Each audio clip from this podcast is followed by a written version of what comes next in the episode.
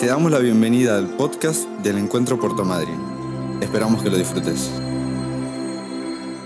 En el principio, en el Edén, con la desobediencia de Adán y como consecuencia de la entrada del, pe- del pecado al mun- en el mundo, una de las cosas que el hombre eligió es su independencia de Dios. Con su desobediencia, Adán le dijo a Dios, ya no te necesito, yo puedo solo. Sin decirlo directamente de esa manera, ¿no? Quedó claro que él ya no iba a seguir dependiendo de Dios para el resto de su vida. Él tomó una decisión ese día y fue desobedecer la orden de Dios. Fue comer, tomar de ese fruto, desobedecer abiertamente lo que Dios había indicado que no debían hacer y lo hizo. Él eligió por sí mismo. A partir de ese momento, él decidió ser independiente de Dios. Ya no dependiente de Él, sino yo hago la mía, yo puedo solo. No tuve en cuenta tu consejo, yo sé arreglármela solo. Dios ha hecho al hombre para que lo busque. Y es tan trágico y doloroso lo que, lo que sucedió ese día en el jardín, que el pecado corrompió al hombre y por ende a toda la raza humana, de tal manera que dice la Biblia que no hay quien busque a Dios. No hay quien lo busque. Escucha lo que dice Salmo capítulo 14. El salmista dice en el versículo 2 y 3 de Salmo 14, dice, el Señor ha mirado desde los cielos sobre los hijos de los hombres para ver si hay alguien que entienda, alguien que busque a Dios. Pero todos se han desviado, aún se han corrompido. No hay quien haga el bien, no hay ni siquiera uno. Dice que Dios mira desde el cielo buscando a alguien que lo busque y no lo encuentra. Ese es el resultado del pecado en el hombre. Ese es el resultado, el trágico resultado de la desobediencia de Adán. El hombre es totalmente independiente, no quiere a Dios y no lo busca a Dios. No lo digo yo, lo dice la palabra. Por eso a medida que vos lees la Biblia y te encontrás con el plan de redención de Dios y el Evangelio, la Biblia es muy clara en enseñarnos de que es Dios quien toma la iniciativa para salvar al hombre. De hecho Jesús dijo, yo he venido a buscar lo que se había perdido y a salvar lo que se había perdido. Es Dios quien busca. Es Dios quien toma la iniciativa de acercarse. Es Dios quien se da a conocer y se revela. Porque naturalmente el hombre en su estado no lo busca a Dios. O lo que él cree que es Dios no lo es. Yo pensando en esto, me hacía una pregunta, ¿no? Y decía, ¿cuándo es que generalmente buscan o recurren a Dios aquellos que no se acuerdan o no tienen muy o tienen muy poco en cuenta a Dios en sus vidas? ¿Cuándo es que ellos lo buscan o recurren a él? La gente que de por sí no quiere saber mucho con Dios, ¿no? ¿En qué momento de sus vidas lo buscan? ¿En qué momento? Cuando se, se encuentran en una situación apremiante o desesperante, ¿no? Nos ha pasado, lo, hemos visto en, en conocidos, en amigos, personas que necesitan un milagro, personas que corren riesgo de vida a lo mejor. Recién ahí se acuerdan tal vez de que hay un Dios y lo buscan, ¿no? ¿Qué sucede cuando Dios en su gran misericordia se deja encontrar y responde esas oraciones o ese clamor o esa búsqueda de esas personas? ¿Qué sucede generalmente? Por lo general, la búsqueda de Dios pronto desaparece. No sé si lo has notado. A veces paulatinamente, a veces repentinamente, de golpe ya está. No, necesito más a Dios. Ya me solucionó el problema. O sea, no necesito buscarlo más. Eso revela en realidad que esa búsqueda tenía algunos intereses, ¿no? Intereses personales que hay detrás. O sea, en otras palabras, esa búsqueda no fue tanto por querer encontrarse con Dios, sino porque necesitaban algo de Él. ¿No? ¿Me siguen? Esto también lamentablemente lo he visto en la iglesia. Personas que han orado durante años porque no podían ser padres, orando por un milagro de Dios. El día que Dios les da un hijo y fueron padres, al tiempo no vienen más. Con el tiempo se dejaron de congregar. No solo tuvieron uno, tuvieron varios más después. Personas que buscan a Dios por un motivo y cuando Dios les da lo que piden, dejan de buscarlo. ¿Cuántas personas conoces que buscan a Dios porque se quedaron sin trabajo? Empiezan a orar y a buscar, uy Señor, necesito un trabajo, necesito mantener a mi familia. Y lo buscan y Dios, en su gran amor y misericordia, les concede un trabajo. ¿Cuántas veces esa persona que oró durante un tiempo, que buscó a Dios durante un tiempo, cuando Dios le da ese, eso que está pidiendo, lo deja de buscar. O sea, ya conseguí, ya Dios me dio lo que necesito, ya no necesito buscarlo más. O sea, Dios pasa a ser alguien simplemente que cumple con una necesidad personal mía. No busco a Dios por quien es Él, busco porque lo necesito. Busco porque me aprieta el zapato, ¿no?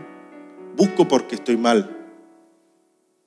¿Cuántos hijos e hijas de Dios conocidos o amigos se han alejado.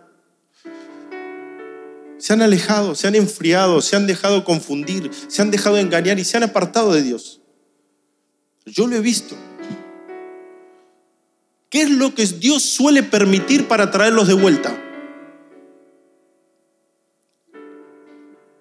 Falta de trabajo, dolor, sufrimiento, enfermedad. ¿Por qué? ¿Porque Dios es malo o no? Porque Dios los está moviendo a que lo busquen que lo vuelvan a buscar, a que vuelvan a acordarse de Él. ¿No? ¿Por qué Dios nos mete en dificultades y en pruebas? ¿Por qué Dios permite? Porque a veces uno como ser humano se empieza a desviar, se empieza a descarriar. Y de golpe me encuentro en una situación, ay, ¿a quién puedo acudir ahora? Hay uno solo que puedo acudir, es a Dios. Y sin embargo esa búsqueda puede ser simplemente por interés, o puede ser efímera, o puede ser porque realmente necesitaba de Él, no lo negamos. Pero cuando Dios escucha mi clamor, escucha mi oración, mi búsqueda desaparece, mi búsqueda se enfría. Yo dejo de buscar. ¿Por qué? Porque no necesito nada de Él. Pero Dios no nos hizo para buscarlo solamente cuando necesitamos de Él. ¿Cuántos están casados acá? A ver, ayúdenme. ¿Cuántos estamos casados? Imagínate si yo le expresara a Daniela que yo la amo porque ella me cocina muy bien, porque ella me lava la ropa y me la plancha, porque ella se ocupa de detalles que yo no me ocupo, gracias. ¿Cómo te amo por eso, Daniela? Imagínate que mi amor hacia ella fuera simplemente por todo lo que ella hace por mí. Ella en algún momento va a decir, che, pero al final vos me amás porque yo te cocino. O sea, o porque yo te plancho. O porque yo te lavo la ropa, pero no me amás. A mí. Amás lo que hago. ¿Me siguen, maridos? a veces nuestra relación con Dios se vuelve parecida en estas cosas. Porque nos encontramos de que Dios nos suple, Dios nos da, pero estamos agradecidos con esas cosas, pero no buscamos a Dios para encontrarnos con Dios. Encontramos a Dios para encontrarnos con lo que Él nos da, con lo que Él nos suple, con lo que Él nos provee. ¿Por qué tantas, muchas veces en el relato de la palabra vos te encontrás con que Dios de golpe al pueblo le saca todo lo que le dio? Literalmente. Porque eso que Él le ha dado se ha convertido en un Dios para ellos.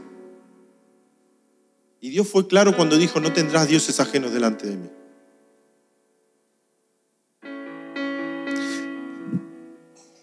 Yo quiero que en esta tarde y en este día, tal vez simbólicamente como primer día del año, renovemos nuestra búsqueda de Dios. La renovemos de corazón. Y quiero compartir tres puntos para desarrollar un poquito esto. Y quiero que me acompañes a Primera de Crónicas 28, versículo 9.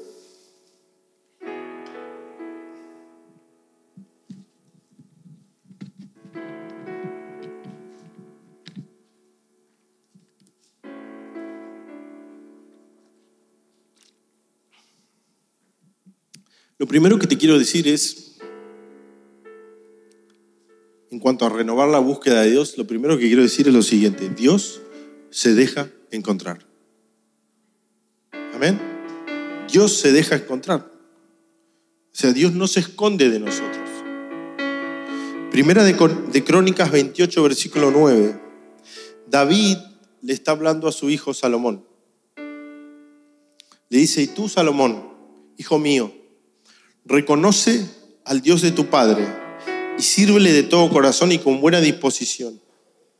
Pues el Señor escudriña todo corazón y discierne todo pensamiento. Si lo buscas, te permitirá que lo encuentres.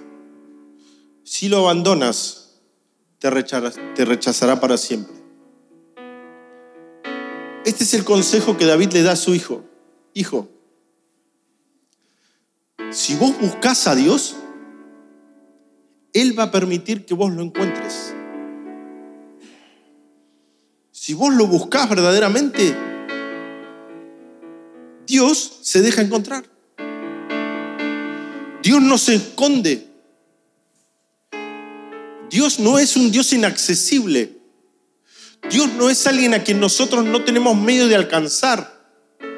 Dios mismo dice, y su palabra dice, si vos me buscas, dice, si lo buscas te permitirá que lo encuentres. Está en vos buscarlo. Y también le dice, si lo abandonás, Él también te va a abandonar a vos. Pero le, da este consejo a su hijo, le da esta advertencia. Y en la palabra vemos varios versículos donde esto se repite una y otra vez. Te voy a leer brevemente tres salmos. Cercano está el Señor a los quebrantados de corazón. Salmo 34, 18. Te damos gracias, oh Dios, te damos gracias, pues cercano está tu nombre. Los hombres declaran tus maravillas. Salmo 75, 1. Tú estás cerca, Señor, y tus mandamientos, y todos tus mandamientos son verdad.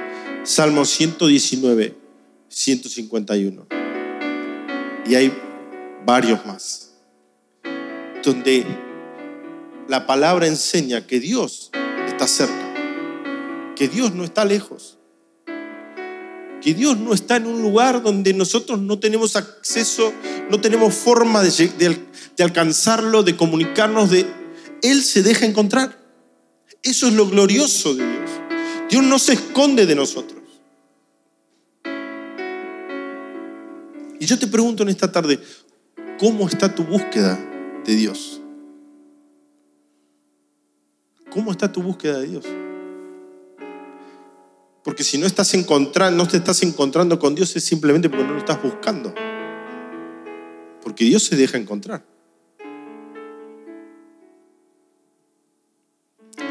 Lo segundo, y el segundo punto que está directamente relacionado al primero, Dios se deja encontrar cuando lo buscamos de todo corazón. Acompáñame a Jeremías capítulo 29. Jeremías capítulo 29, versículo 10. Y te vas a acordar de esto cuando lo leamos. Versículo 10 al 14. La NBI, Jeremías le está hablando al pueblo que está en cautiverio en Babilonia. ¿Se acuerdan los 70 años? Y le dice, así dice el Señor en el versículo 10, cuando a Babilonia se le hayan cumplido los 70 años, yo los visitaré y haré honor a mi promesa en favor de ustedes y los haré volver a este lugar. Porque yo sé muy bien los planes que tengo para ustedes, afirma el Señor. Planes de bienestar y no de calamidad, a fin de darles un futuro y una esperanza. Entonces ustedes me invocarán y vendrán a suplicarme y yo los escucharé. Me buscarán y me encontrarán cuando me busquen de todo corazón. Me dejaré encontrar, dice el versículo 14, afirma el Señor, y los haré volver del cautiverio. Acá estaba el pueblo que había sido llevado cautivo, tal cual Dios lo había dicho. Cuando ustedes no sigan mis mandamientos, cuando ustedes decidan adorar a otros dioses, cuando ustedes no sean fieles a lo que han prometido en este pacto, yo me encargaré de sacarlos de este lugar y de, llevarlos, y, caerán presos bajo otro pueblo, ¿no? bajo otra nación. Y fue lo que sucedió en la historia del pueblo. Y Dios les está recordando a ellos y les está diciendo que cuando se cumplan estos 70 años yo los voy a visitar a ustedes. Y les dice, si ustedes me buscan, me van a encontrar. Cuando me busquen de todo corazón. O sea, cuando me busquen a mí. Y qué importante es lo siguiente, ¿con qué actitud interior estás buscando a Dios? Podemos preguntar, ¿no? Porque el que busca debe tener una actitud hacia Dios. Dios dice, cuando me busquen de todo corazón. Tiene que haber una disposición interior. Tiene que haber una intención. Tiene que haber un deseo, tiene que haber alguien que es insistente en la búsqueda. Tiene que haber un, tiene que haber un corazón que realmente quiere a Dios. Como dice el salmista en el Salmo 42, como el siervo brama por las corrientes de las aguas, así clama por ti, oh Dios, alma mía. Mi alma tiene sed de Dios, del Dios vivo. ¿Cuándo vendré y me presentaré delante de Dios? Porque el salmista en realidad lo que está diciendo es, como el siervo que busca agua desesperadamente, así yo estoy buscando a Dios, porque tengo sed de Él. Lo quiero a Él, lo busco a Él. Es esa misma sensación y desesperación de sed que tiene, en este caso, el siervo, con, el, con que Él lo compara. Y dice, de esa misma forma yo estoy buscando a Dios. O sea, hay una intención, hay una actitud de búsqueda. Hay un corazón que está buscando a Dios mismo. No tanto por lo que Dios le puede dar, sino para encontrarse con Dios mismo. Porque esa es la búsqueda mayor de nuestra alma. Nosotros somos saciados temporalmente por las cosas, cuando Dios suple nuestras necesidades. Pero cuando encontramos a Dios, somos saciados eternamente, somos saciados continuamente, no, hay, no, tengo necesidad de nada. Mi alma está saciada, mi alma está llena. Pero tiene que haber una disposición, tiene que haber una intención. Por eso deja en claro Dios que me encontrarán cuando me busquen de todo corazón. ¿Nunca se te perdió algo? Varias veces, ¿no? Que no lo encontrás, no hay forma que lo encuentres. No hay... Decime, según la actitud que vos asumas para buscar lo que se perdió, ¿lo vas a encontrar o no? ¿No? O sea, si vos lo buscas muy por encima, así, así nomás, no, no, acá no está, viste, medio como somos los hombres cuando nos mandan a buscar algo. Acá no hay nada. Que miramos por encima, no vamos a encontrar nada. Pero Dios cuando dice que busquemos de todo corazón, implica a alguien que se toma el tiempo de buscar, que quiere encontrar. O sea, mientras más valioso es lo que vos perdiste, más dedicación y más esfuerzo y más tiempo le vas a poner para encontrarlo, ¿o no? Porque vale para vos, porque es importante, hay que buscarlo, lo tengo que encontrar. Esa misma actitud de búsqueda, esa misma disposición de corazón, esa misma insistencia, ese mismo deseo, es lo que Dios dice cuando, cuando le dice al pueblo, si ustedes me buscan, me van a encontrar cuando me busquen de todo corazón. No lo deja fuera, eso es muy importante. Porque así como le dijo él al pueblo en un momento, este pueblo de labios me honra, pero su corazón está lejos de mí. O sea, ellos cantan, cantan, ellos hacen toda la, parte religiosa, la tienen a la, a la perfección, al pie de la letra, pero su corazón está totalmente desconectado. Lo que hacen lo hacen de la boca para afuera, lo hacen por costumbre. Pero Dios no se agrada de ese tipo de búsqueda. Dios quiere ser buscador de corazón. Yo busco a Dios por quien es Él. Yo busco a Dios porque Él es el valor más grande que tengo. Hay una actitud, hay una predisposición, hay una insistencia, hay una intención.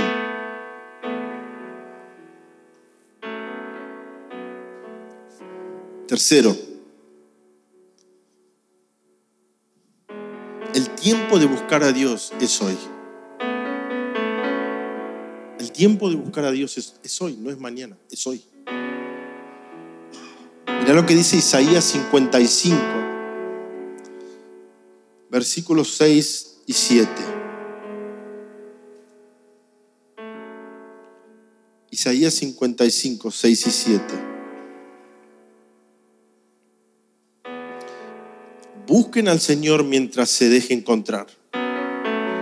Llámenlo mientras esté cercano. Que abandone el malvado su camino y el perverso sus pensamientos. Que se vuelva al Señor, a nuestro Dios, que es generoso para perdonar y de Él recibirá misericordia. Busquen al Señor mientras Él se deje encontrar. Llámenlo mientras esté cerca. El día de búsqueda de Dios es hoy. Va a llegar un día en que ya no, vas, no se va a poder buscar más a Dios, en el que Dios no se va a dejar encontrar por los hombres. Mientras esté ese tiempo, dice él, aún le habla al malvado, aún le habla al perverso en sus pensamientos, dice, si vos estás mal, si vos estás pecando, si vos no estás bien con Dios, Volvete a Él y búscalo. Y Dios se va a dejar encontrar. Dios te va a perdonar, vas a recibir misericordia, pero tiene que haber una actitud de búsqueda. No, nadie que es pasivo va a encontrar a Dios. Tiene que haber una actitud de búsqueda. Y, y hay que entender que el tiempo de buscar a Dios es hoy. El día de salvación es hoy, dice la palabra.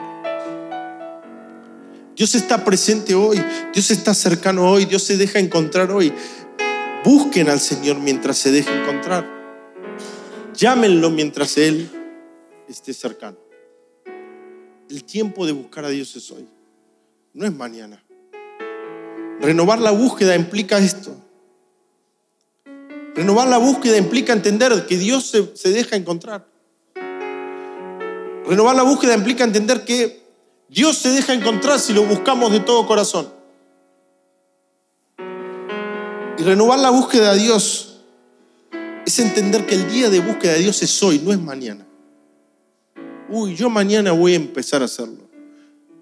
Mientras Él esté cercano, mientras sea el día, mientras Él se deje encontrar, búscalo ahora. Búscalo mientras se deje encontrar. Búscalo ahora. Renova tu búsqueda de Dios.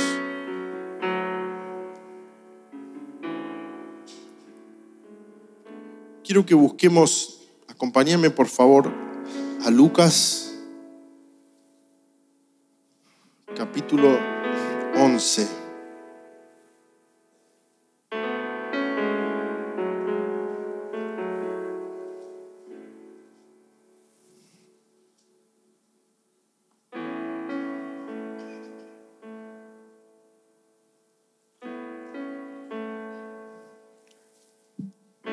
Capítulo 11 de Lucas, Jesús enseña el Padre Nuestro. Los primeros cuatro versículos tenés ahí resumido el Padre Nuestro, ¿sí? A partir del versículo 5 Él les dice, supongamos que uno de ustedes tiene un amigo y a medianoche va y le dice, amigo, préstame tres panes. Pues se me ha presentado un amigo, o sea, otro amigo, recién llegado de viaje y no tengo nada para ofrecerle. Vos le caes a la casa de una... Te cae un amigo a tu casa por las fiestas, no lo esperabas. Te cae... ¡Eh, amigo, qué haces acá! No me avisaste y no, se dio así, llegué, caí. Bueno, ¿querés que comamos algo? no tengo nada. Pero, pará, dame unos minutos. Me cruzo a la casa de Oscarcito y le pido unos panes para ahora. Son las 12 de la noche. Y mañana tiene que ir a trabajar el hombre. Y está acostado, está durmiendo. Y vos te cruzás porque es tu amigo, si no, no lo harías. O sea, vos le caes a un amigo a esto, no vas a ir a, un don nadie. Te cruzás a la casa de tu amigo y le decís, amigo, versículo 7. Y el que está dentro le contesta, no me molestes. Ya está cerrada la puerta y mis, hijos y yo estamos acostados. No puedo levantarme a darte nada. O sea, amigo, caíste en el peor momento, andate. Le habla así porque es el amigo. ¿O no? Hoy no, no, pará. Mañana, ahora no. Caíste a cualquier hora, te confundiste, yo estoy durmiendo. Mi esposa y mis hijos están durmiendo, yo no me puedo levantar y darte ahora. Andate. Así le contestó el amigo. Un amigo, podríamos decir, ¿no? Ahora, mira lo que enseña Jesús. Ten en cuenta que Él viene hablando del Padre Nuestro. ¿no? Mira lo que enseña Jesús. Dice, les digo que aunque no se levante a darle pan por ser amigo suyo, parece una contradicción, pero no es aunque no se, va a levantar porque es el amigo que le está echando. Salí acá, no, tómatela, no, hoy no. Es muy tarde, andate. Aunque no se levante por ser amigo suyo, sí se levantará por su impertinencia y le dará cuanto necesite. La NTV traduce esa palabra debido a audaz insistencia. O sea, me voy a levantar para que me deje de, hinchar. Nada más, porque no se va, ¿no? Porque sigue. Dale, dale, necesito pan, dale, levántate. Se levanta y le da el pan simplemente para que pueda seguir durmiendo. Ahora Jesús dice así, versículo 9. Versículo 9. Así que les digo, acá leo de la NTV, sigan pidiendo y recibirán lo que piden. Sigan buscando y encontrarán. Sigan llamando y la puerta se les abrirá. Pues todo el que pide recibe y el, todo el que busca encuentra y a todo el que llama se le abrirá la puerta. Mira el ejemplo que usa Jesús. Mira si no hay una actitud en el que está buscando, ¿no? Acá hay una actitud del que busca. Dice, necesito pan. Y Jesús usa este ejemplo para darnos a entender esa misma actitud que nosotros tenemos que tener en la búsqueda de Dios. ¿Yo por qué voy a Dios? Porque te necesito vos, porque te quiero vos. Yo quiero a Dios. Quiero más de vos. Yo te busco a vos. Señor, abrime. Te busco, te estoy buscando. Tu palabra dice que vos te dejas encontrar, te estoy buscando. Quiero más. Dame más. Esa actitud de insistencia, esa actitud de caradura, esa actitud de la persona que no se rinde, esa persona que sigue buscando, esa persona que sigue, que está ahí, que no se va, que sigue. Quiero a Dios, quiero más de Dios, quiero a Dios, quiero más de su presencia. Amo, amo al Señor. Esa es la actitud que Dios busca. Esa es la actitud que Dios quiere. No es la de un religioso, no es la que repite, no es la que viene a buscarlo y bueno, hay que buscar a Dios, sí, está bien. No, no, no, Dios está detrás del corazón. ¿Realmente querés o no a Dios? ¿Querés renovar tu búsqueda de Él o no? Porque esta búsqueda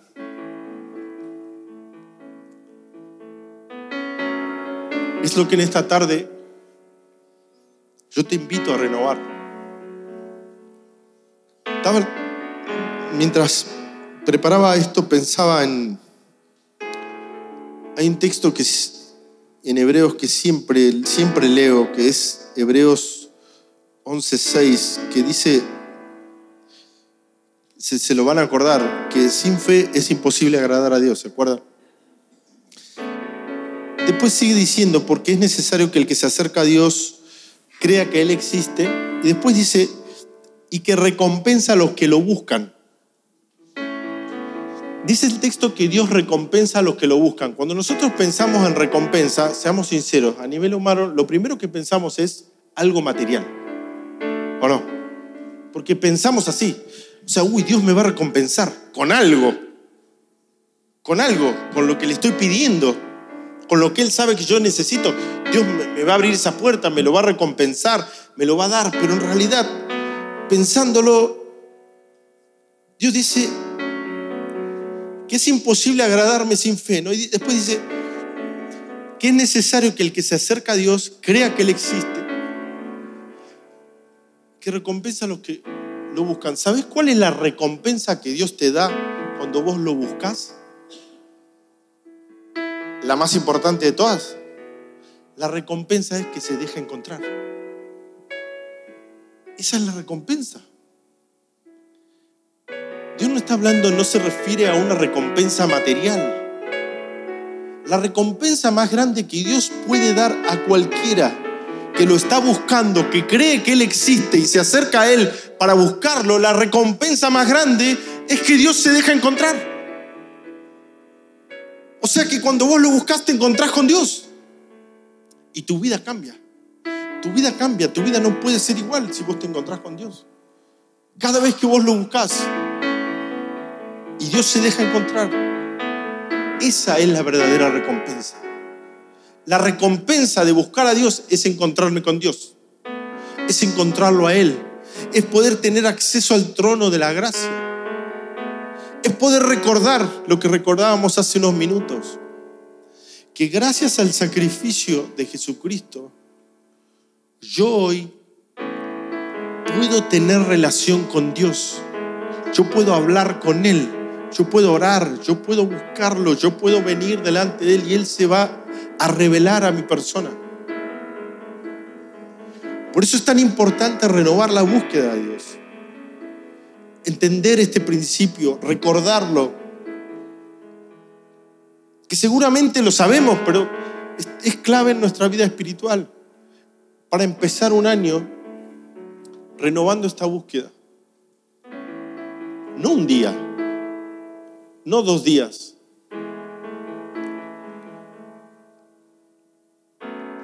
Hay otro texto que recordaba en estos días que dice, Eclesiastés dice, en el capítulo 7 dice Salomón que mejor es el fin de algo que su, que su comienzo. Quedé pensando. Mejor es el fin de algo que su comienzo. Viste que nosotros nos entusiasmamos mucho cuando empezamos algo nuevo, ¿no? A partir del lunes arranco el gimnasio. Hace dos años que no hago.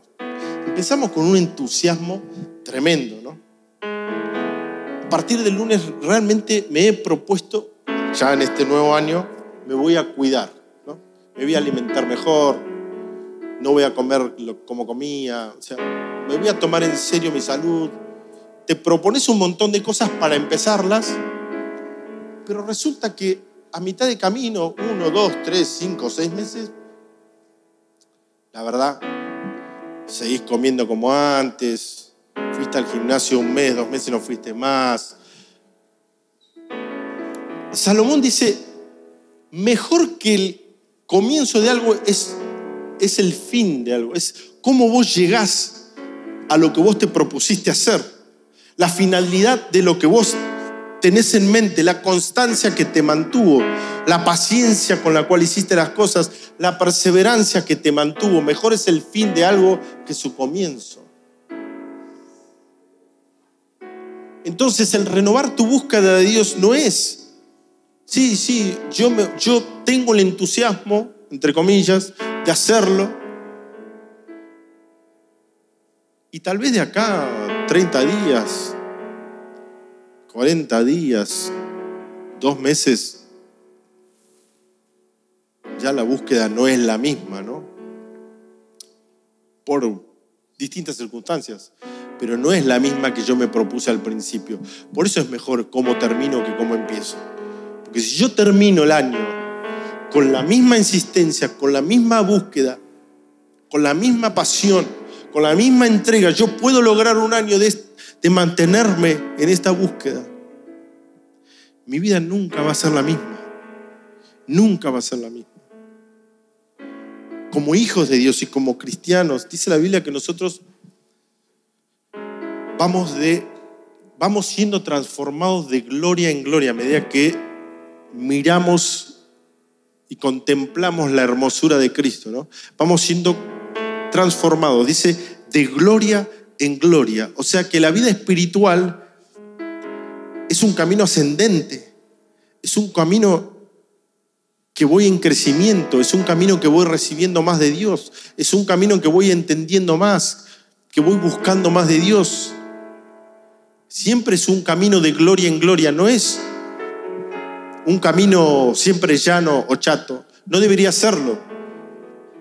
O sea que mi entrega y mi búsqueda de Dios tiene que ver, y el mantenerme en la búsqueda de Dios, tiene que ver precisamente con ser transformado, con ir creciendo en el Señor, con saber mantenerme en el tiempo, no solo empezar algo, sino mantenerlo con la constancia y la disciplina que esto requiere a través de toda una vida. ¿Para qué? Porque la recompensa más grande que yo puedo tener y que vos podés tener al buscar a Dios es encontrarlo.